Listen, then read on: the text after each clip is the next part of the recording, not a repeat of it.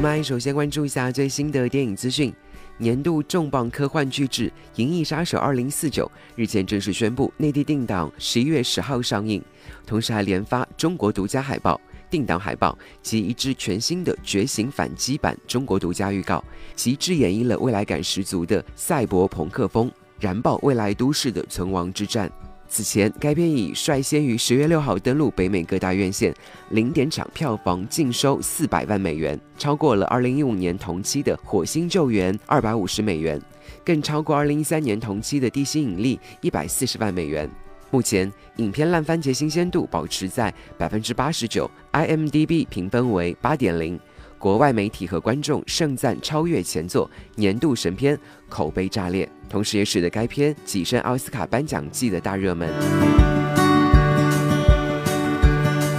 作为1982年影史科幻经典之作《银翼杀手》的续作，《银翼杀手2049》是一部由科幻片教父雷德利·斯科特监制的21世纪科幻视效巅峰巨制。影片集结了前作大师级科幻导演雷德利·斯科特担任制片人。降临导演丹尼斯·维伦纽瓦执导，前作中《银翼杀手》的扮演者哈里森·福特重磅回归，继续诠释同一角色。星球影帝瑞恩·高斯林则饰演新一代银翼杀手 K。影片故事讲述了在人类和复制人共生的2049年，两个种族之间的矛盾上升到不可调和的地位，战争一触即发，人类存亡危在旦夕。新一代银翼杀手由瑞恩·高斯林饰演的 K 寻找到已销声匿迹多年的前代银翼杀手哈里森·福特饰演的瑞克·戴克，共同破解即将颠覆人类社会的惊天阴谋，并联手再次制止了人类与复制人之间的命运之战。